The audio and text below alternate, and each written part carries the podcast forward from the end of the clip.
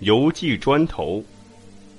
一九一六年，美国犹他州的小镇福纳尔非常渴望修建一座银行，这座银行将是小镇上的第一家砖砌的银行。镇长买好了地，备好了建筑图纸，万事俱备，只差砖还没有着落。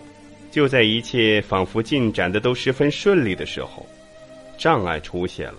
从盐湖城用火车运砖过来，每磅要二点五美元。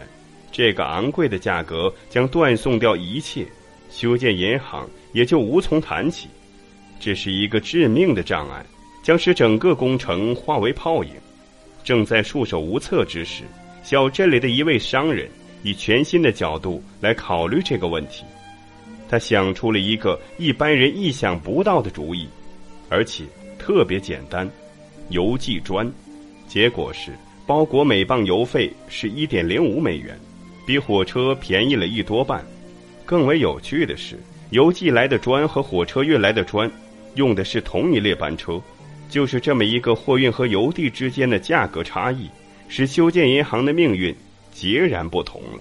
几周之内，邮寄砖的包裹源源不断的涌入小镇，每个包裹七块砖，刚好可以不超重。这样，费纳尔的居民很骄傲地拥有了他们的第一家银行，一家全部是用邮寄过来的砖盖起来的银行。这件邮寄砖头的趣事被西点军校作为案例选入了教材，以此来教育学员，不仅要有达到目的的愿望，还要寻找好的方法，寻找实现目标的最佳途径。这件邮寄砖头的趣事还被西点军校用来诠释一条校训。